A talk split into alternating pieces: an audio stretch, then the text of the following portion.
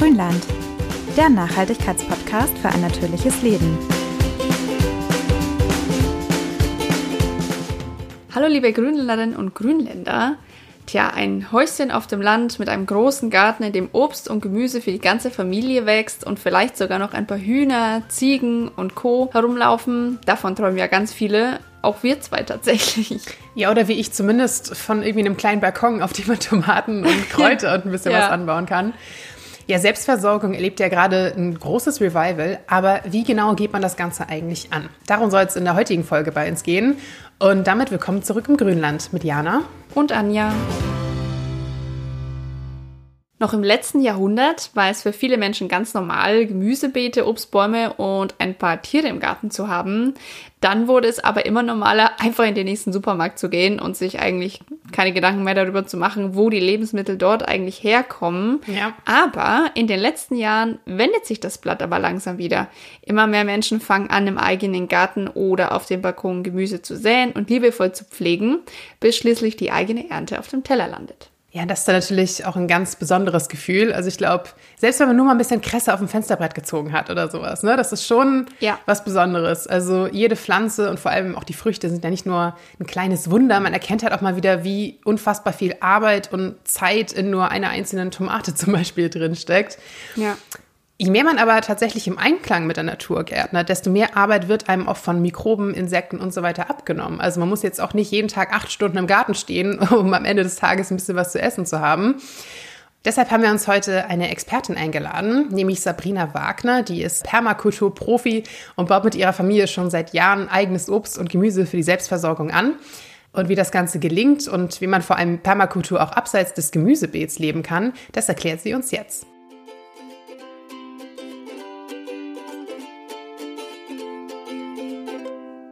Ja, herzlich willkommen bei uns im Grünland, Sabrina. Schön, dass du da bist. Ja, danke schön. Schön, dass ich dabei sein darf. Ja, dein großes Thema ist ja die Permakultur. Kannst du noch mal kurz erklären, was sich hinter dem Begriff eigentlich verbirgt, beziehungsweise wie du dieses Konzept so für dich definierst? Ja, das kann ich versuchen. Ähm, ich finde es immer ganz schwierig, in ganz, ganz kurze Worte zu fassen, weil dieses Thema Permakultur eigentlich jeden Lebensbereich umfasst und ja alle Bereiche meines Lebens auch ähm, geprägt hat mittlerweile. Mhm. Ganz einfach erklärt heißt es eigentlich nachhaltige Landschaftsgestaltung. Also es kommt aus der Landwirtschaft, man hat alte und neue Erkenntnisse in der Landwirtschaft zusammengetragen, verbunden und versucht im Kreislauf, im Miteinander mit der Natur so neu zu gestalten, dass wir für die Erde arbeiten und nicht mehr gegen sie. Und dieser Begriff ist in den 70er Jahren geprägt worden von zwei Australiern, die sich einfach überlegt haben, was können wir tun, um die Probleme, die aktuell vorherrschen und ähm, weiter vorherrschen werden, zu verlangsamen, zu stoppen und äh, ins Positive zu verkehren.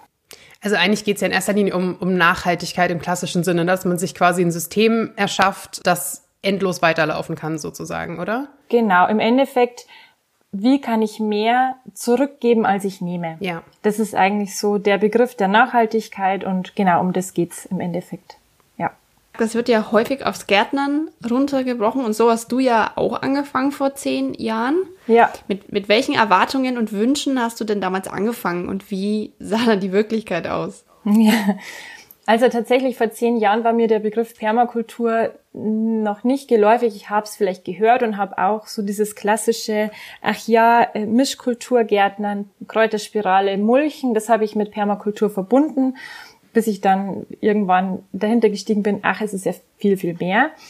Mein Beginn vor zehn Jahren oder fast schon zwölf Jahre sogar, war tatsächlich der, dass ich einfach ein bisschen Gemüse für meine Familie anbauen wollte und ähm, gnadenlos gescheitert bin und mhm. im ersten Jahr irgendwie drei Tomaten und eine Handvoll Schnittlauch geerntet habe. Und Ach. ich weiß noch eine Situation, ich stand mal beim Edeka und habe Tomaten gekauft im August und meine Schwiegermama schaut mich so an, äh, wieso kaufst du Tomaten, du hast doch welche im Garten. Und ich hatte es einfach vergessen, weil, weil es einfach so wenig war. Oh. Und da ist man gerade am Anfang erstmal heillos überfordert mit vielen Tabellen und Listen, die sich im Internet finden, wie man richtig Gemüse anbaut, wie das alles funktioniert.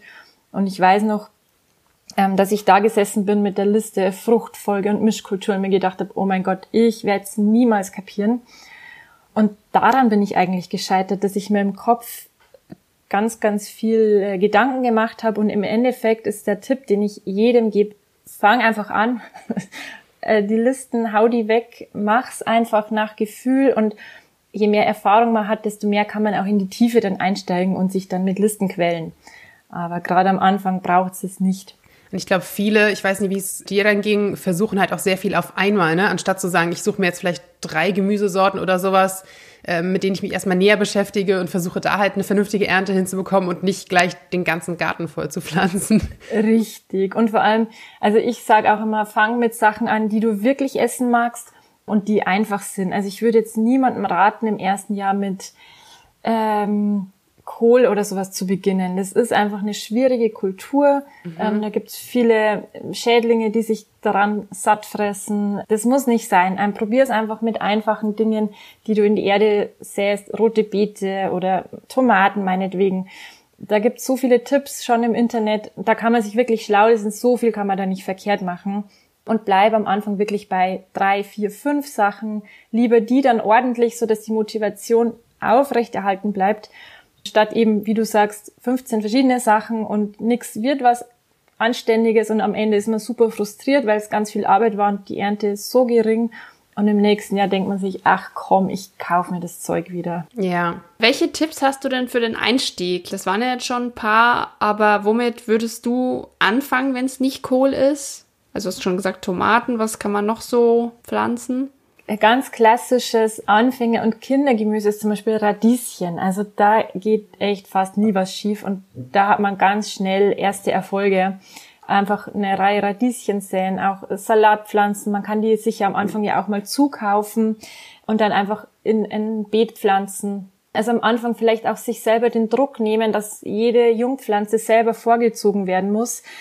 Das ist nämlich nicht so ganz einfach, gerade in den Anfangsjahren, da kann viel schief gehen und das frustriert dann auch wieder. Also da lieber vielleicht im ersten Jahr die Sachen zukaufen, Pflänzchen zukaufen und dann gucken, dass man sie anständig groß kriegt. Und dann kann man im nächsten Jahr immer noch sagen, das hat mir so viel Spaß gemacht, jetzt versuche ich selber, jetzt weiß ich ungefähr, auf was ich achten muss, dann kann ich auch meine Tomatenpflanzen selber vorziehen. Rote Beete finde ich auch so ein ganz tolles Gemüse, das ähm, ja gar nicht so oft mehr in der Küche zu finden ist. Also ja. man kennt sie vielleicht noch so eingekocht oder so. Aber wir säen die sehr, sehr gerne. Die wächst eigentlich ziemlich rasch und kommt in der Regel zu 90 Prozent. Also das ist auch ein Gemüse, mit dem man sich auf jeden Fall sehr, sehr gut beschäftigen kann im ersten Jahr. Und was halt auch sich ja gut lagern lässt, ne, im Vergleich zu anderen Gemüsesorten. Auf alle Fälle, genau. Und je kleiner man die Knolle erntet, desto schmackhafter und ich glaube, dass ähm, diese kleinen roten Beeteknollen, die findet man echt selten zu kaufen. Also bei uns im Bioladen gibt es aber nicht immer. Mhm. Aber das ist echt ein Genuss, die auch roh zu essen. Ja. Kennen die wenigsten, denke ich. Und es schmeckt so lecker. Ah, ich mache es auch super gerne im Salat oder sowas. Mache ich gerne rohe ja. rote Beete, ja. Bei uns im Supermarkt gibt es die auch nur eingeschweißt in, in Plastik. Und da mag ich die genau. auch gar nicht, weil die schmeckt einfach total, die schmeckt einfach anders, wenn sie schon eingelegt ist in, in Salzsud oder Essigsud. Ja. Genau. Und es gibt ja auch so gestreifte rote Beete zum Beispiel. Wenn man die nach klein erntet und dann ganz dünn hobelt und dann so eine Art Carpaccio draus macht und einfach ein bisschen Essig drüber gibt, das ist ein Gedicht. Das schmeckt so lecker. Genau, also die, diese geringelte rote Beete ist auch so, so schön anzuschauen. Und gerade für Kinder zum Beispiel voll das Erlebnis, das Ding aus der Erde zu holen und in der Mitte auseinanderzuschneiden und ja. das Ding hat pinke Kreise. Das ist der Wahnsinn, was die Natur sich da, äh, was da alles möglich ist. Da erfreue ich mich aber auch noch dran, obwohl ich kein Kind mehr bin. Ich ja. finde Dinge beten uns auch immer cool, ja. Ich glaube, eine Sache, kannst du vielleicht auch noch was zu sagen. Aber ich weiß zum Beispiel, mein, mein Bruder und seine Frau haben so in den letzten paar Jahren irgendwie im Hochbeet Salat gezogen und haben sich aber auch so Jungpflanzen einfach gekauft und die dann großgezogen und waren dann aber überfordert, weil halt einfach alles auf einmal ja erntereif war sozusagen. Ja. Und sie dann festgestellt haben, oh, das war eigentlich viel zu viel. Also könntest du da zum Beispiel mal so eine Art kleinen Plan irgendwie sagen, was sich an, sag ich mal, drei bis fünf Pflanzen irgendwie pflanzen lässt, die dann aber so nacheinander reif werden oder so, dass man da irgendwie auch noch ja genügend Zeit hat, das alles zu essen, bevor es dann wieder verwelkt? Also ähm, ja, klar, also man kann, ähm, wenn man zum Beispiel ein Hochbeet nimmt oder so, kann man eben mit Radieschen, also eine Reihe Radieschen, eine Reihe Karotten. Die Karotten brauchen ja in der, also in der Kulturreife oder Kulturdauer sehr viel länger als die Radieschen. Die Radieschen wachsen sozusagen als erstes, brauchen viel Platz, bis dann die Karotte aufläuft und mehr Platz braucht, ist das Radieschen schon abgeerntet. Dann kann sich die Karotte sozusagen ihren Platz nehmen. Daneben einfach eine Reihe Salat und da auch wirklich ernsthaft hinterfragen, wie viel Salat essen wir in der Woche. Mhm. Genau, wie du schon sagst, die meisten Salate werden natürlich zeitgleich reif. Wenn ich weiß, ich esse jeden Tag einen ganzen Kopf Salat und das ist eine Riesenmenge, ja, dann kann ich schon das alles anbauen, aber das ist relativ unrealistisch. Wenn man ein zwei- oder vier Personen Haushalt ist, reicht so ein Salatkopf für zwei, drei Tage auch. Genau, dann kannst du eine Reihe Salat machen und dann gibt's ja verschiedene Salate, die man vielleicht noch ergänzen könnte. Statt einem Kopfsalat kannst du auch einen Pflücksalat nehmen, wo du immer wieder ein paar Blätter runterzupfst und der wächst sozusagen weiter. Und dann kannst du halt auch sehr viel gezielter ernten, weil du eben noch nicht diese Riesenmenge hast auf einmal, sondern du nimmst halt hier mal drei Blätter, von der nächsten Pflanze fünf Blätter und kannst die Ernte so ein bisschen rauszögern oder ähm, ja aufteilen sozusagen.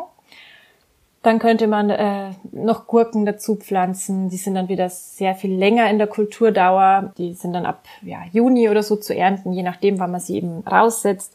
Und dann kannst du nochmal eine Reihe Radieschen und Karotten. Also ich würde es in einem Hochbeet quasi reihenweise auf, äh, auspflanzen, so dass die jeweilige Kultur, die früher ist, eben früher abgeerntet wird und die Kultur, die daneben steht, dann mehr Platz hat, weil die dann auch länger braucht. Ich habe es mir angewöhnt, einfach äh, ja dort durchzurotieren und alle paar Wochen einen Satz Salat äh, Jungpflanzen anzuziehen, so dass ich einfach, sagen wir mal, 15 Salate im Monat ungefähr hab. Und nach drei Wochen sähe ich den nächsten Satz an und dann habe ich wieder meine 15 Salate. Und je nach Jahreszeit wechsle ich halt die Sorte, so dass es einfach zu den Temperaturen passt. Wird ja auch immer wichtiger, dass man ans Wetter, an die Temperaturen angepasst gärtnert. Ne? Ist ja bei der Permakultur eigentlich eine gute Methode dafür, oder? Auf alle Fälle. Also gerade in der Permakultur guckt man ja drauf, wie steht's gerade um unsere Mutter Erde. Nicht so gut. Mhm. Okay, wie ist das Wetter? Wie ist, wie entwickelt sich das Klima? Und wir merken die letzten Jahre, dass das Wetter halt sehr, sehr unbeständig ist. Also es hat jetzt in, dieses Jahr im März was super heiß, im April was mega kalt natürlich reagieren die Pflanzen darauf auch und es sind dann vielleicht schon viel weiter in, den, in der Entwicklung oder sehr viel später dran. Und das ist ja mit den Gemüsepflanzen im Endeffekt genauso. Wir haben normalerweise Mitte Mai die Eisheiligen, also da, wo es nochmal Bodenfrost geben kann, aber das verschiebt sich halt durch diese Klimaveränderungen auch. Jetzt ist man da gar nicht mehr so sicher, kann ich meine Tomaten schon vorher vielleicht auspflanzen oder muss ich noch länger warten? Es ist halt sehr unbeständig als Gärtnerin sollte man tatsächlich den Wetterbericht jeden Tag im Auge haben, damit man schnell handeln kann. Und wenn Gewitter angesagt ist, schließe ich die Gewächshäuser, mache die Hochbeete zu. Letztes Jahr hat es im Mai und im Juni einen riesen Hagelschauer gegeben, wo teilweise die ganzen Beeren abgefallen sind, mhm. der Rhabarber durchlöchert war und so. Also da ist dann auch einfach ein Großteil der Ernte gleich mal weg.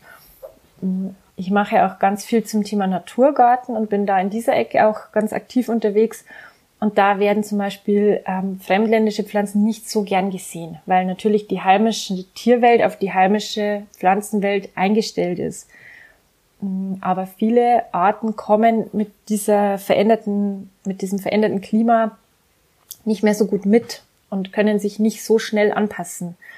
Und man kann da einfach ähm, auch auf andere Arten zurückgreifen. Und genau, in der Permakultur macht man das definitiv ähm, und sagt hier, weiß ich nicht, Baum XY passt jetzt für dieses Klima, das sich vermutlich einstellen wird, sehr gut, pflanzen wir die, den Baum. Ja, ich meine, man kann es ja auch mischen, ne? dass du halt sagst, ich habe einheimische Blumenmischungen zum Beispiel, damit ich auch Insekten nach wie vor Nahrung biete, aber beim Gemüse oder was weiß ich, muss ich halt gegebenenfalls irgendwas ein bisschen exotischeres nehmen, das dann hier wächst. Und ich meine, ist ja auch immer eine Frage der Perspektive. Sowas wie die Kartoffel zum Beispiel ist ja auch nicht ne, ursprünglich von hier. Und trotzdem würdest du sie heute als heimisch wahrscheinlich bezeichnen. Ja, und äh, der Mensch hat sich ja schon immer angepasst, in die Natur auch. Und wenn wir da einfach gucken, und das ist halt auch eben Teil der Permakultur, einfach zu schauen, wie macht's die Natur? Wie wie geht die davor in so einer Situation und einfach das nachzuahmen, also Natur zu verstehen und dann nachzuahmen, das sollte eigentlich das Ziel von uns allen sein, weil die Natur weiß schon, wie sie es machen muss, damit es ihr gut geht. Mhm. Kannst du vielleicht noch ein bisschen was dazu sagen? Natürlich würdest du jetzt auch keine Sachen wie heftige Pestizide oder wahrscheinlich überhaupt keine Pestizide oder sowas anwenden. Was nutzt du dann so für, für Dünger oder vielleicht auch halt, ja, wie du sagst, so für Mischkulturen, dass du sagst, gewisse Pflanzen beschützen sich halt gegenseitig sozusagen vor Schädlingen und so weiter. Kannst du da so ein paar Beispiele mal nennen?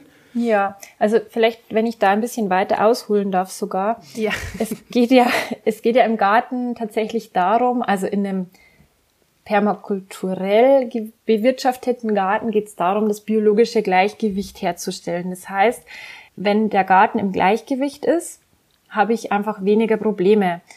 Wenn ich viele Schädlinge habe, dann ist der Garten nicht im Gleichgewicht. Ich brauche dazu immer die Gegenspieler, zum Beispiel Blattläuse oder ähm, ja, Blattläuse ist eigentlich ein ganz schönes Beispiel. Ich habe viele Blattläuse und äh, herkömmlich würde man halt hierher gehen und sagen, okay, jetzt sprühen wir das Mittel XY auf die Pflanze, damit diese Blattläuse verschwinden.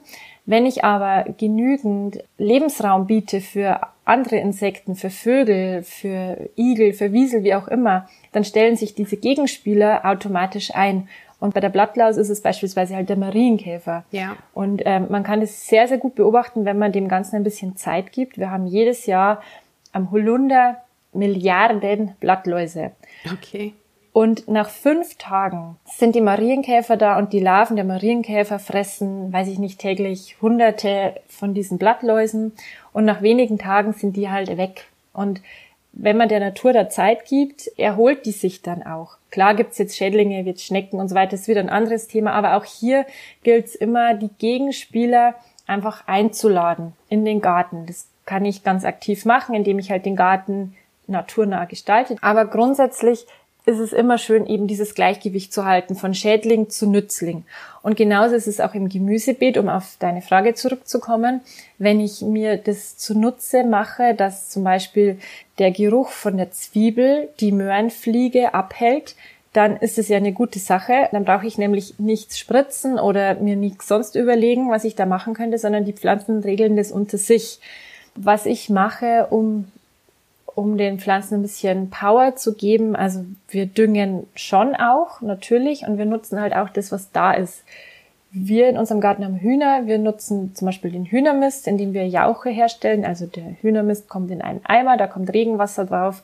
Das wird einmal am Tag durchgerührt und nach zwei Wochen ist eine echt eklig stinkende Masse fertig die dann verdünnt, aber ein super toller Dünger, zum Beispiel für Tomaten oder Kürbisse oder so stark zehrende Pflanzen, also Pflanzen, die viele Nährstoffe benötigen, ist. Und wer keine Hühner hat, kann das aber genauso gut mit Brennnesseln machen oder mit Beinwellblättern. Einfach mit Wasser eben auffüllen. Die Vorgehensweise ist die gleiche. Und das ist ein richtiger Booster für die Pflanzen. Das macht auf jeden Fall Sinn, das zu machen. Ja, und ich meine, jetzt so Tomatendünger selbst zu kaufen oder so ist ja auch teuer tatsächlich, ne? Also so eine Flasche kostet schon relativ viel. Also das ist ja allein schon ein Argument, dass du sagst, hey, ich gehe einfach mal los und sammel Brennnesseln oder so. Das kannst du ja sogar auch, sag ich mal, wenn du in der Wohnung nur bist und äh, du hast eine Tomatenpflanze auf dem Balkon ja. und es ist halt umsonst. Also ist eigentlich echt praktisch. Und wenn man sich das anguckt, was auf so, auch im Bioladen auf dem Tomatendünger mal drauf guckt, was da drin ist, ist es immer Brennnessel, irgendwas Extrakt mhm. und Schachtelhalm, irgendwas Extrakt. Also das kann man sich wirklich einfach selber machen kostet vielleicht vier Minuten Zeit und zwei Wochen warten, aber dann hast du halt zehn Liter mhm. und nicht 0,5 Liter für 7,80 Euro, sondern du hast es halt umsonst aus der Natur geholt. Fertig. Ja. Du hast jetzt gesagt, man könnte diese Jauche ja auch mit Brennnesseln machen. Das ist ja auch so ein bisschen der Klassiker. Aber Tiere gehören schon zur Permakultur dazu, oder? Könnte ich äh, sie auch vegan betreiben sozusagen? Also Permakultur ist im Endeffekt das, was du draus machst. Für mich passen sie halt gut in unser System, weil wir unser System so ausgelegt haben, aber du kannst auch ohne Tierhaltung deinen Garten und dein Leben permakulturell gestalten. Also das ist, es ist ja nicht dogmatisch und in feste, in ein festes Muster gepackt, sondern so, wie es für dich passt, machst du es. Für uns gehören die Tiere dazu. Das ist hier unser Kreislauf. Also Kreislaufgedanke ist auch ganz wichtig in der Permakultur. Und unser Kreislauf funktioniert viel besser mit den Tieren. Das heißt, Beispiel die Hühner, die wir haben, die legen Eier. Die Eier essen wir. Die Schalen der Eier gehen wieder an die Hühner zurück, brauchen sie ähm, einfach wegen den Mineralien. Wir haben in der Küche Reste, die zum Beispiel von der Brotdose der Kinder irgendwie aus der Schule wieder zurückkommen. Das geht zu den Hühnern, das heißt, wir werfen keine Lebensmittel weg. Alle Reste kommen entweder zu den Hühnern oder auf den Kompost. Und die Hühner schenken uns dafür den Dünger, also ihre Ausscheidungen, mhm. die wir dann eben als, als Dünger verwenden. Wir haben die Federn, mit denen beispielsweise die Kinder total gerne basteln, die aber auch auf dem Kompost ganz wertvoll sind. Wir hätten theoretisch das Fleisch, wenn wir die Hühner schlachten würden. Also und so gibt es ganz, ganz viele Dinge, die die Hühner uns geben und gleichzeitig haben sie bei uns ein wunderschönes Leben mitten in der Natur. Die sammeln sich ganz, ganz viel Futter selber, also einfach Insekten, die sie finden oder Regenwürmer. Was ja auch die Eier viel besser macht tatsächlich, ne? Ja, ja, auf alle Fälle. Und die haben ein, riese, ein riesen Gelände. Also ich würde wirklich behaupten, die haben hier ein Paradies und die dürfen hier auch leben, bis sie tot umfallen. So ist unser Kreislauf in dem Fall ganz wichtig, geschlossen mit den Hühnern. Und ein ganz wichtiges habe ich sogar noch vergessen. Die Hühner kümmern sich auch um die Schädlinge. Beispielsweise ja. ähm, haben wir sie unter unseren Obstbäumen, wo zum Beispiel im Apfelbaum der Apfelwickler in, einfach ein gefürchteter Schädling ist, der dann die Würmer in den Apfel reinbringt sozusagen, der ist im Boden und wenn die Hühner unter diesen Apfelbäumen wohnen, fressen die halt diesen Schädling auf und der ist weg. Man muss sich natürlich immer im Klaren sein, ein Tier ist ein Lebewesen man hat Verantwortung. Ja, aber auch bei Hühnern oder so zum Beispiel, wenn man sie jetzt wirklich am Haus hält, glaube ich, merken ja auch viele Leute erst, dass auch Hühner sage ich mal, Haustiere sind in gewisser Weise, dass die halt auch ihre eigenen Persönlichkeiten haben und so weiter und halt nicht nur irgendwie Eiermaschinen sind, die irgendwo auf einem Hof rumlaufen im besten Fall oder halt im Stall stehen. Das sind halt auch Tiere mit Charakter, ne? Ja, auf alle Fälle. Und wie du schon sagst, jedes Tier hat einen eigenen Charakter. Und gerade bei den Hühnern, wo man sich eigentlich denkt, ey, die schauen ja eh alle gleich aus, die sind so lustig. Also wir haben eine, die Ursula, die bricht halt immer aus. Da weißt du, wenn eine Henne irgendwo im Garten rumläuft, das ist die Ursula. Oder eine andere, die springt immer in die Futtertonne. Und uns ist es tatsächlich jetzt schon mal passiert, dass wir die in der Futtertonne nicht gesehen haben und mein Mann hat den Deckel drauf gemacht und am nächsten Tag oh, da sitzt ja eine Futtertonne. Und war die Tonne noch voll oder nicht mehr? Ja, die war noch voll und die Henne war dann auch gut voll. Also ihr geht's gut. Sie hat sich vielleicht ein bisschen überfressen ja. und so hat wirklich jede ihre Eigenheiten. Ich fand es auch ganz interessant. Ich habe diese Woche endlich mal, nachdem es, glaube ich, zwei Jahre auf meiner Watchlist war, die Doku Kiss the Ground geschaut. Da geht es ja in erster Linie um, um Boden tatsächlich. Also um, um Erde, nicht den Planeten, also das auch, aber vor allem halt wirklich Erdboden, was das eigentlich für, eine riesen, für ein Riesenpotenzial hat. Ne? Also dass wir da wahnsinnig viel CO2 speichern, wenn wir halt endlich mal wieder gut mit unseren Böden umgehen würden, denn zum größten Teil sind die ja völlig ausgelaugt, von Verwüstung bedroht und so weiter. Und da fand ich es auch ganz interessant, da sind die natürlich auch auf das Thema Tierhaltung halt eingegangen und vor allem Rinderhaltung, was ja natürlich total verschrien ist, einfach wegen Massentierhaltung, gerade von, von Rindern. Und dass das aber auch ein wichtiger Teil ist, um Boden wieder gesunden zu lassen. Also, dass man halt anders damit umgehen muss, ne? dass du natürlich nicht 5000 Tiere auf, auf 100 Quadratmetern geführt halten kannst, aber wenn du wirklich eine kleine Herde hast, die du halt jeden Tag bewegst, dass die mit ihrem Dung und halt äh, auch einfach mit dem, mit dem Grasen, mit dem ja zu zertrampeln der Hufe und so weiter wahnsinnig wichtig sind, um diesen Boden wieder zu beleben und halt gar nicht nur zerstörerisch sind. Also ich glaube, da öffnen sich einem auch immer wieder mal die Augen, wenn man sich ein bisschen intensiver mit dem Thema beschäftigt, dass es halt nicht alles schwarz-weiß ist, ne? sondern dass man wirklich aufs Gleichgewicht einfach achten muss. Ganz genau. Also jeder, jede und jeder darf sich so ernähren, wie er möchte, aber ich bin ganz klar gegen die vegane Landwirtschaft, weil eben aus dem Grund, den du nanntest, Tierdung ist wichtig und es ist einfach ein nicht zu unterschätzender Anteil für den Kreislauf. Also Boden, und das wissen tatsächlich die wenigsten, ist mit der größte CO2-Speicher, den wir haben. Und bei jedem Wenden des Bodens, ob ich das jetzt im kleinen Garten mache, wenn ich äh, den Garten umgrab, oder ob das der Landwirt macht, der mit dem Flug über den Acker fährt, wird dieses gespeicherte CO2 freigesetzt. Ja. Deshalb wäre eigentlich ja, das Ziel oder sollte unser aller Ziel sein, dass die Landwirtschaft so umgestaltet wird, dass es eben keine Boden oder großen Bodenbewegungen mehr braucht. Ja, dass aufbauende Landwirtschaft betrieben wird. Es gibt ganz, ganz viele Betriebe, die das mittlerweile schon umgesetzt haben, aber es, ja, es dauert einfach so langsam, bis sich das mal durchsetzt. Und viele dieser LandwirtInnen machen aber die Kombination eben aus regenerativer Landwirtschaft, also flugloses Arbeiten, ähm, in Kombination mit Tierhaltung zum Beispiel. Und wie du schon sagtest, die Tiere werden einfach ähm, relativ oft und schnell versetzt auf den jeweiligen Flächen, so dass diese Bodenverdichtung gar nicht so stark stattfinden kann und dass das Gras auch nur bis zu einem gewissen Teil abgefressen wird. Und wenn man die Tiere da dementsprechend rotieren lässt, ist das eine ganz gesunde Geschichte für den Boden und für die Tiere selbstverständlich auch. Wir müssen definitiv weg von Massentierhaltung, Natürlich, von Ausbeutung. Ja. Und äh, da rede ich aber auch von Ausbeutung der Landwirtinnen, weil das System leider so ist, dass die sehr oft leider auf Kosten der Natur und auf Kosten von der eigenen Gesundheit wirtschaften müssen, damit es am Ende sich rechnet.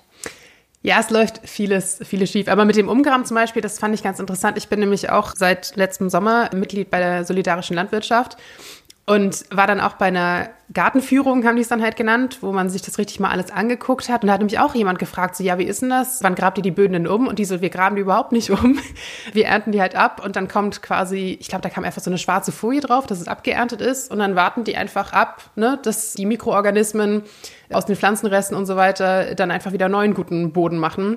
Die sagen, diese großen Bodenbewegungen und so weiter, die irgendwie seit Jahren so in den Himmel gehoben werden, oh, du musst immer alles umgraben, das ist halt völlig unnötig. Du bringst alles durcheinander, die ganzen Mikroorganismen und so weiter und äh, machst eigentlich mehr kaputt, als du irgendwie Gutes damit tust. Ja, also ich war letztes Jahr tatsächlich auf einem auf so einer Tagesveranstaltung, wo es ähm, genau darum ging und es waren einige Landwirte da, die das vorgestellt haben, dass man mit mit Untersaaten auf dem Acker eben diese diesen Bodenumbruch verringern kann oder eben ganz aufhalten kann.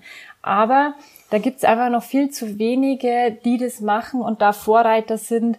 Wobei ich schon das Gefühl habe, das kommt jetzt immer mehr. Also wenn man sich da ein bisschen in den Foren und so einliest, es sind schon viele bereit, diesen Schritt jetzt zu gehen und da wirklich auch zum Beispiel den Humusgehalt im Boden zu messen, wie schnell der dann ansteigt, wenn eben ähm, ja aufbauend gewirtschaftet wird. Also der Humus mhm. ist ja eben dieser Faktor im Boden, der so wichtig ist, der eben das CO2 speichert und viele unserer Böden haben einfach nur noch ganz, ganz wenig Humusgehalt. Ja. Jetzt ist es aber ja schon auch eine Gewohnheitssache. Also ich weiß, bei meinen Eltern gehört das, das Umgraben so zu den Frühlingsarbeiten einfach dazu. Diese Umstellung, die muss natürlich auch erstmal passieren. Aber du hast ja zusammen mit zwei Gleichgesinnten die Cum Natura Umweltakademie gegründet, um den Leuten eben genau solche Dinge nahezubringen. Was genau sind denn eure Ziele und was habt ihr für Angebote für Menschen, die einen naturnahen Garten gestalten wollen? Genau, unsere Grundidee war, wir haben so viel Wissen angehäuft in den letzten Jahren. Es wäre ja schade, wenn wir das für uns behalten. Wir müssen es irgendwie raustragen in die Welt. Und ähm, wir sind mittlerweile nur noch zu zweit, meine Kollegin und ich, oder meine Freundin eigentlich tatsächlich und ich. Und wir haben uns einfach zum Ziel gesetzt, dass wir allen Menschen, die wir erreichen können, die Liebe zur Natur ja wiedergeben möchten, schenken möchten und aufzeigen, dass es so einfach ist, sie zu lieben und was man liebt, das schützt man nämlich auch. Das ist so der, der Grundgedanke. Genau, wir haben verschiedene Programme im Angebot. Meine Kollegin macht vor allem Kinderprogramme, einfach die Schätze und die Wunde der Natur zu entdecken. Und im Bereich der Erwachsenenbildung gibt's Vorträge, sowohl online als auch offline, mm, zum Thema Permakultur oder Naturgartenanlage. Ähm, oder plastikfrei ist auch ein großes Thema. Wie können wir Plastik aus dem Alltag verbannen oder wo, wo geht's einfacher, wo geht's schwerer. Wir haben Workshops eben zum gemeinsamen ja, Garten anlegen, zur Selbstversorgung, ähm, aber auch zur Ernte haltbar machen zum Beispiel. Wo ist euer, euer Garten nochmal? Also falls man da jetzt äh, mal persönlich hinkommen möchte. Genau, wir sind in Niederbayern im Landkreis Passau, also schon etwas ah. nicht so ganz zentral in Deutschland. Ja, für Anja nicht ganz so weit, für mich schon ganz schön weit. Ja. Genau. Für, für mich ist es gar nicht so weit, ich bin im Raum Nürnberg ah, ja. aktuell. Genau, ne, schau. Ja. ja. wir haben dieses Jahr wieder einen Tag der offenen Tür geplant, wo, also der war letztes Jahr mit über 100 Besuchern schon total erfolgreich, wo wir Kinderprogramm angeboten haben und Führungen übers Gelände und das ist auch dieses Jahr wieder geplant einfach um den Garten zu öffnen und zu zeigen, hey, bei uns schaut's wild aus, aber das ist mit Absicht so. Mhm. Ja, und es hat ja trotzdem System, ne? Also nur weil es kein kurzgeschorener Rasen ist, ist es ja trotzdem bewusst angelegt, sage ich mal. Genau. Und jetzt zum Beispiel schaue ich raus. Es ist ein bisschen regnerisch gerade im Garten oder im Rasen. Der Rasen, naja, also der Löwenzahn, der im Rasen wächst, ist verblüht. Und es sitzen bestimmt zehn Spatzen gerade äh, und holen sich die Samen von diesem Löwenzahn. Das kann ich jetzt gerade beobachten und mhm. hätte ich jetzt einen englischen Rasen, würde ich das halt nicht sehen. Ja. Genau, und wenn man aber ins Gespräch kommt, wie gesagt, dann merken die Leute ganz schnell, es hat Sinn und wirklich viele denken dann auch um und sagen, okay, ah ja, ich hätte eigentlich auch gern Vögel im Garten. Dann könnte ich das ja eigentlich so machen. Ja, genau, es wäre eigentlich ganz einfach. ja, du hast ja auch ein, ein Buch geschrieben, ne? das erscheint, glaube ich, aber erst im September. Ja. Wenn man sich bis dahin jetzt schon mal ein bisschen äh, mehr in das Thema einarbeiten möchte, hast du da vielleicht noch so zwei, drei Empfehlungen von irgendwelchen äh, guten Büchern, Ratgebern, mit denen man ja einfach in das Thema sich so ein bisschen einfindet? Ja, auf alle Fälle. Also mein Lieblingsbuch oder eins meiner Lieblingsbücher heißt Im Biotop mit Mensch von haha, Kleber heißt er. Es ist ein wunderbares Buch, wo einfach nochmal so die Grundsatzidee der Permakultur jetzt allerdings auf den Garten ähm, gerichtet erklärt wird. Warum wird der Garten so angelegt? Was ist der Hintergrund davon? Und da sind auch ganz tolle Listen, die nicht überfordern drin eben zum Beispiel, welche Sträucher soll man im Garten pflanzen, so dass eben die Tierwelt was davon hat, dass aber der Mensch gleichzeitig was davon hat. Also wir ernten ja unsere Sträucher und Bäume ja auch ab. Genau, also das ist auf jeden Fall ein ganz, ganz tolles Buch für den Einstieg. Und ich liebe noch das Buch von der Sigrid Drage, das heißt Permakultur, Dein Garten, Deine Revolution vom Löwenzahn Verlag. Das ist ein schöner, dicker Wälzer, der mit wunderschönen Bildern ausgestattet ist. Und ich finde das gerade in Gartenbüchern so motivierend und inspirierend, wenn schöne Bilder mit dabei sind, wo man einfach sagt, ey, das möchte ich nachmachen. Das schaut so schön aus, da habe ich jetzt richtig Lust rauszugehen und das auch so zu machen. Mhm. Und dann gibt's natürlich so das klassische, die Bibel, sage ich jetzt mal, das Buch von Bill Mollison. Das ist aber wirklich dann schon für den tieferen Einstieg, wer sich da ganz, ganz intensiv damit beschäftigen möchte. Okay, wie heißt das? Ha, Permaculture One. Okay, also man findet definitiv einiges.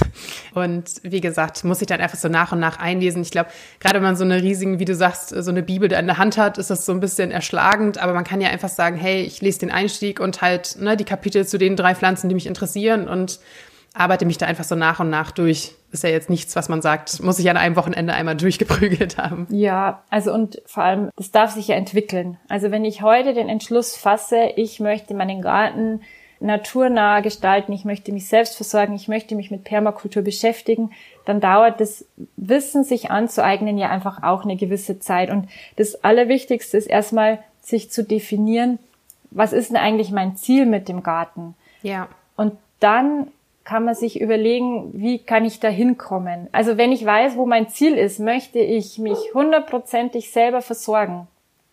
Oder möchte ich einfach eine schöne Zeit im Garten haben, habe ich einen ganz anderen Ausgangspunkt und kann da, danach auch meinen Garten ganz anders gestalten. Ja, klar, man muss natürlich immer das, das Endziel auch ein bisschen im Kopf haben. Na, was, was will ich und wie komme ich da vielleicht auch schrittweise hin? Ich glaube, bei der Selbstversorgung denken die Leute immer, sie verbringen irgendwie ihre komplette Freizeit nur noch im Garten, anstatt dass sie halt kleinteiliger denken. Und dann wird es, glaube ich, auch nahbarer und irgendwie nicht mehr ganz so einschüchternd.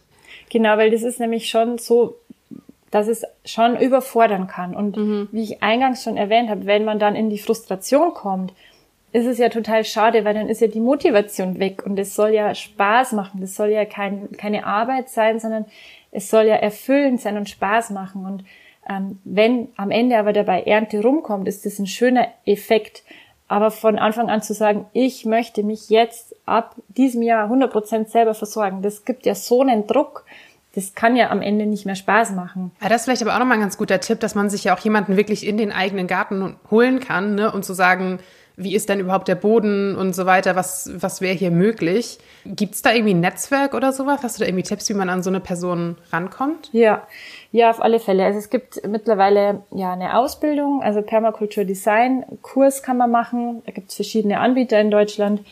Es gibt zum Beispiel, wenn man guckt, www.permakultur.de beispielsweise, gibt's ganz, ganz viele ja, Angebote, um diesen Kurs zu machen der sich eben ganz stark nach dem Bill Mollison-Konzept richtet, also danach nach diesem Buch geht und diese Inhalte des Buches sozusagen in ein, zwei Wochen, je nachdem, wie, wie der Kurs angesetzt ist, durchlernt sozusagen und danach darf man, kann man, kann man auch schon vorher, aber hinterher hat man wirklich das Wissen dazu, Gartenberatungen anbieten.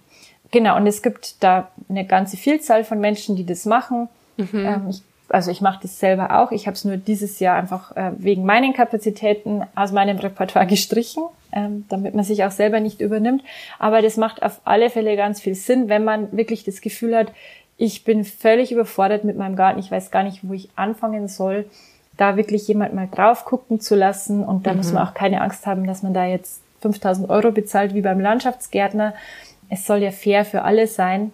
Ja klar, da gibt's dann jede Menge zu beachten und wie du sagst, umso wichtiger, dass man entweder so einen Kurs halt mal selbst macht oder sich halt wirklich jemanden holt, der mit frischen Augen ne, einmal drauf guckt und sagt, hey, wieso probierst du nicht mal dies und das aus? Das wäre irgendwie sinnvoller ist auf jeden Fall ein wertvoller Hinweis, denke ich. Ja, und gerade wenn man, also das ist immer mein Tipp, macht so einen Kurs echt selber. Das ist so Augenöffnen. Und wenn, wenn man vorhat, mit dem Garten wirklich sein Leben zu verbringen, also sich da einzulassen, vollkommen, dann macht so einen Kurs, nehmt euch diese Zeit, ja, mir juckt es, mir juckt es dieses Jahr auch wieder extrem in den Fingern. Ich habe leider nicht mal einen Balkon.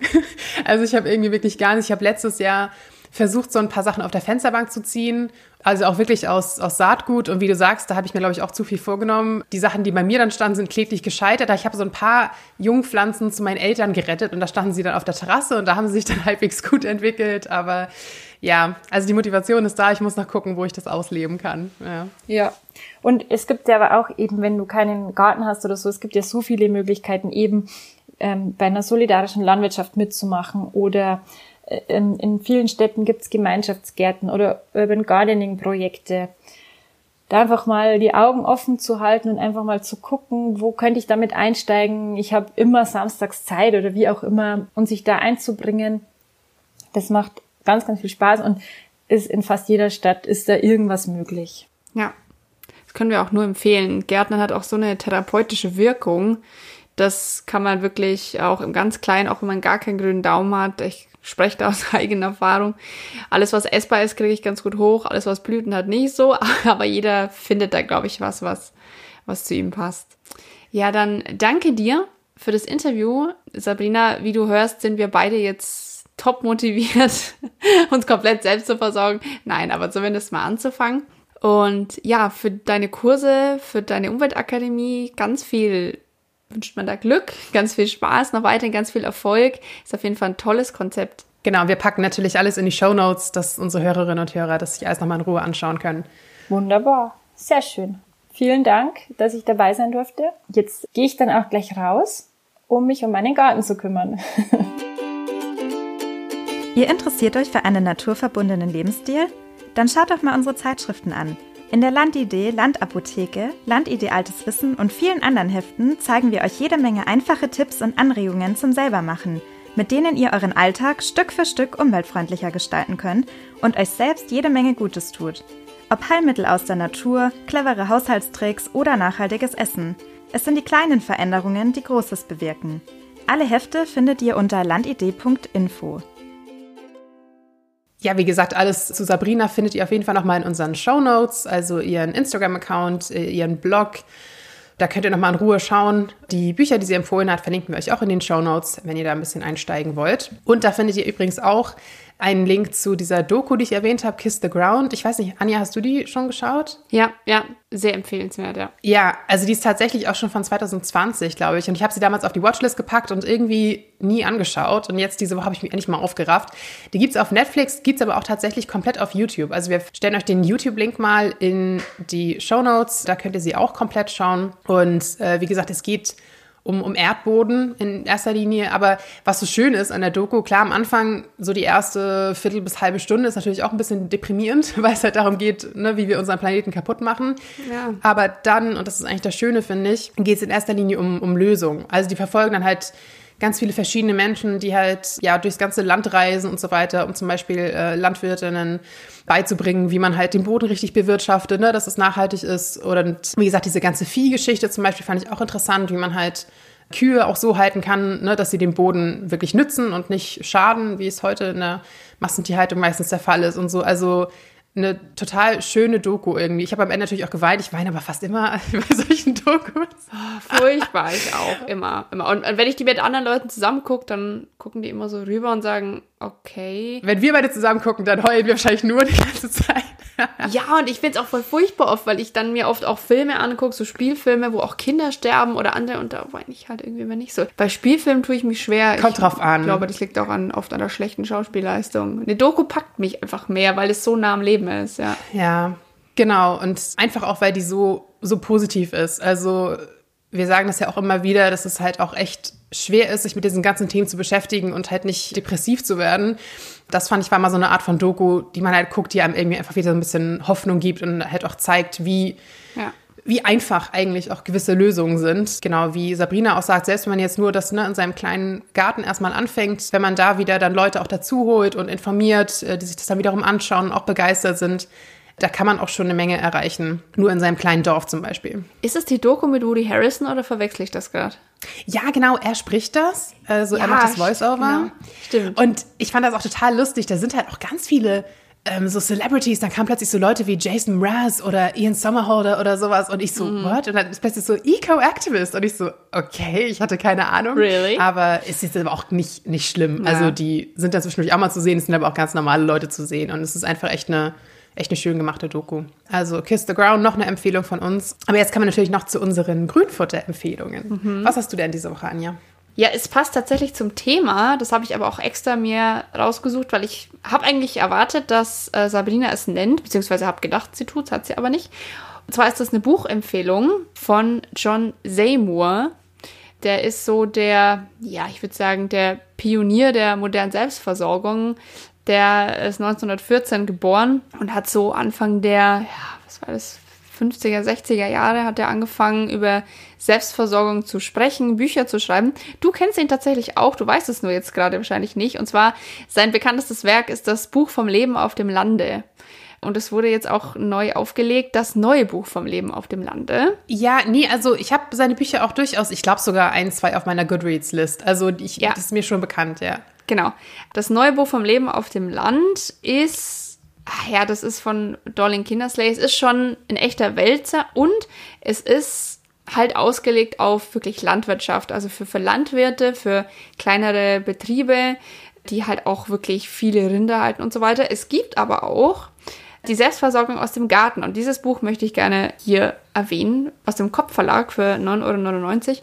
Und das finde ich so toll, weil wir mittlerweile mitbekommen haben, zehn Jahre und ich große Fans von Illustrationen. Mhm. Das Buch kommt komplett ohne Fotos aus, aber es ist alles gezeichnet und so charmant einfach dass man es gerne anguckt, dass man es gerne nachmachen will. Und auch das neue Buch vom Leben auf dem Land, das ist natürlich sehr groß angelegt. Ich keine Ahnung, wie viel Hektar da irgendwie angesetzt sind. Aber auch aus diesem Buch kann man sich echt viel ziehen für den Garten, Mischkultur, Dünger selber machen und solche Sachen. Also natürlich dann im großen Stil. Also er macht quasi diese Dünger dann in der Regentonne. Aber da kann man ja auch dann downsizen und sagen, okay, ich habe aber nur einen 10 Liter Eimer. Ja. Also die zwei Bücher finde ich toll. Ich habe selber keinen Garten. Meine Eltern haben einen großen Garten, aber die sind einfach wahnsinnig schön anzuschauen. Die haben mich so ein bisschen erinnert an diese alten Naturführer.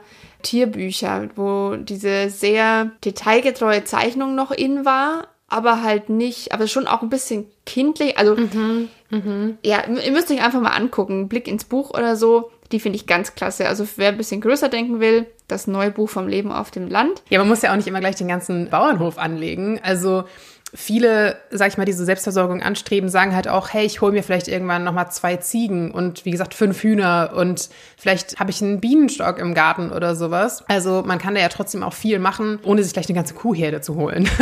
Vor allem bei einer Kuh natürlich muss man mal gucken, die müssen dann ja im Prinzip auch trächtig werden, damit sie Milch geben und so weiter, wenn man das möchte. Das muss man natürlich auch alles äh, dann organisieren. Aber so im, im, kleinen Rahmen geht da auf jeden Fall auch einiges. Ja, ich hatte euch ja in der vorangegangenen Folge schon mal das River Cottage ans Herz gelegt, mhm. Hugh Fernie Whittingstall. Und er hat quasi in dieser Doku seine Bemühungen aufgebaut auf John Seymours Büchern tatsächlich. Ja. Also man kann, wenn man sich daran hält. Ist aber auch viel gescheitert, muss man sagen. Also so genau kann er sich das nicht angeguckt haben. Ja, ich, ich glaube aber auch, dass, dass es einfach auch schwierig ist, weil wir befinden uns alle in verschiedenen Klimazonen, jeder hat einen anderen Boden. Manche können gut mit Pflanzen, manche können gut mit Tieren. Also wie wir es im Interview gerade schon gesagt haben, es ist auch ein bisschen so ein klassischer Fall fürs schöne Scheitern. Also ja. man denkt ja auch immer saisonal im Garten, wenn man jetzt in der Saison mal die Tomaten kauft, ist es dann eben so. Ja, dann macht man es nächstes Jahr besser und so weiter. Das, das kommt in dem Buch auch ganz, ganz gut raus. Es gibt noch ein Buch, uh, The Fat of the Land. Ich weiß gar nicht, ob es das auf Deutsch gibt. Das ist ein reiner, also wie soll ich sagen, Textband, mhm. wo er halt auch schreibt, John Seymour, also am Anfang war das und das. Das finde ich immer ganz schön, wenn man von Leuten, die so Koryphäen auf einem Gebiet sind, auch nochmal ja, ein, ein Werk hat, wo einfach gesagt wird, okay, so perfekt lief es bei mir auch nicht immer. Ja, Unsere Shownotes werden sehr lang, aber ich habe nämlich auch noch eine kleine Empfehlung. Davon habe ich dir doch, glaube ich, letztes Jahr so vorgeschwärmt. Ne? Habe ich das da gelesen? Oder das Jahr davor sogar? Ich weiß gar nicht. Bin im Garten von Maike Winnemuth. Mhm. Ah. Ich, ich, mag, ich mag ihren Schreibstil generell wahnsinnig gerne. Das große Los kann ich auch sehr empfehlen von ihr. Aber dieses Gartenbuch war einfach so toll. Und da war nämlich auch so super es ist einfach wirklich so ein ganzes Gartenjahr, wo sie quasi so Tagebuch geführt hat.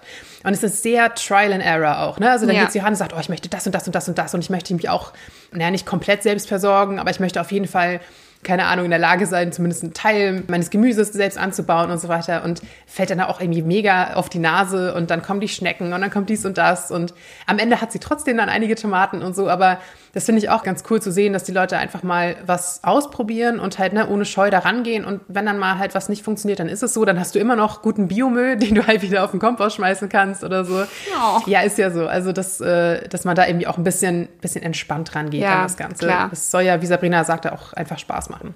Ja, und ich glaube, es sorgt auch für eine gewisse Awareness. Ich meine, ich könnte mir nie vorstellen, selbstgesungene Tomaten in den Biomüll zu hauen. Ich meine, die müssten wirklich schon sehr verschimmelt sein, dass ich die nicht mehr essen werde. Das, während man bei gekauften Tomaten ja sagt, okay, hat eine braune Stelle, blöd gesagt, hau ich weg. Mm. Also ich nicht, aber Leute tun das ja. Aber sobald Menschen ihr Essen selbst anbauen, hat das einfach eine ganz andere, ja, das ist schon fast was, was, ja, wie mit eigenen Kindern umzugehen. Ja, also das, das ist ja fast zu schade, das zu essen, glaube ich, teilweise, ne? dass ja. du sagst, oh. Aber gibt nichts Besseres, als rauszugehen, irgendwie sich einen Salat frisch abzuschneiden und direkt zu essen oder so. Das ist schon sehr cool. Ja. Aber noch kurz zu meinem Grünfutter, bevor wir uns ja. ganz verquatschen. Es ist etwas ganz anderes tatsächlich. Hat nichts mit dem Thema an sich zu tun. Und es ist mal wieder eine Doku, natürlich, eine Dreisat-Doku dieses Mal. Und ich meine, es ist eine ganze Reihe, die heißt Unterwegs nach Utopia. Die Folge heißt jetzt aber Die Zukunft der Städte. Da haben die halt so verschiedenste Sachen, die gucken sich deutsche Städte an, aber auch sowas wie Kopenhagen oder Barcelona. Eine kleinere Stadt in Japan war auch dabei. Schauen Sie einfach an, was, was haben diese Leute für Konzepte, um diese Städte halt einfach möglichst nachhaltig, klimafreundlich zu gestalten. Also sei es ne, wirklich clevere Architektur, sei es ähm, massive Begrünung, natürlich ähm, eine komplette Umstrukturierung des Verkehrs. Also in Kopenhagen zum Beispiel, wenn ihr da schon mal wart, äh, wisst ihr, dass es ja eine krasse Fahrradstadt ist. Und die war aber auch lange Zeit sehr auf Autoverkehr ausgelegt. Und dann haben sich aber halt mal ein paar kluge Köpfe da zusammengetan und äh, ein ganz neues Konzept entwickelt. Und jetzt ist es halt wahnsinnig fahrradfreundlich.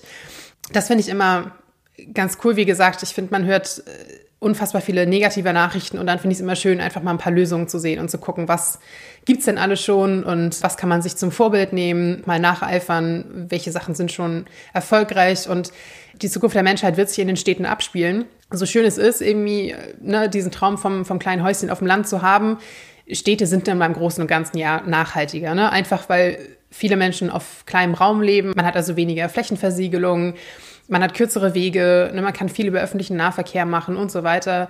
Viel zu Fuß mit dem Fahrrad. Viele werden ja feststellen, sobald man aufs Land rauszieht, lebt man oft eher unnachhaltiger, ist das ein Wort? Ich weiß nicht, als man es vielleicht vorher in der kleinen Stadtwohnung getan hat. Man muss viel mehr heizen und so weiter. Es kommt ja viel zusammen. Kann ich bestätigen, ja. Ja, und deswegen finde ich es halt echt wichtig, sich anzugucken, wie können wir unsere Städte halt zukunfts, äh, na, weisend, nee, zukunftssicher vielleicht. Fähig. Zukunftsfähig. Das ist das ähm, Wort. Genau, gestalten. Also auch eine ganz, eine ganz coole Doku. Ich glaube, das ging eine halbe Stunde, eine halbe, dreiviertel Stunde vielleicht. Ja, wir werden sehen, was da die Zukunft noch bringt. Finde ich sehr spannend. Ja, man darf gespannt sein. Aber wie gesagt, bis dahin empfehlen wir euch weiter fleißig irgendwelche Dokus, die das Ganze mal ein bisschen illustrieren. Genau, wenn ihr auch noch äh, irgendwelche Tipps und Empfehlungen habt, schreibt uns gerne auf Instagram oder per Mail. Schreibt uns auch, wenn ihr schon eigene Selbstversorgungsversuche gestartet habt und ob ihr erfolgreich wart oder nicht. ich glaube, da hat irgendwie fast, fast jeder und jeder irgendwie so ein bisschen was zu erzählen. Meistens hat man sich ja doch schon mal rangewagt. Und wie gesagt, sei es nur das Kressebeet, obwohl man da eigentlich nichts falsch machen kann. Also ich glaube, Kresse nicht ziehen zu können, das ist schon auch eine Leistung. Die wächst ja gefühlt auf, auf Stein, ohne, ohne alles. Ja, ich habe aber auch oft das, weil die, weil die einfach so leicht zu, zu ziehen ist, vergesse ich sie oft und dann vergesse ich sie zu gießen. Und wenn man sie drei Tage nicht oh. gegossen hat, dann ist sie tatsächlich auch tot. Das habe ich schon fertig gebracht. Ja, gut, also ein bisschen bisschen Love and Care braucht ja. sie schon auch. Sorry an dieser Stelle an alle Kresse Pflanzen, die ich schon getötet habe in meinem Leben. Oh. Gut, also nehmt euch kein Beispiel an Anja, kümmert euch um eure Pflanzen. Und genau, wir hören uns dann wieder in zwei Wochen mit einer neuen Folge. Genau, bis dahin. Ciao.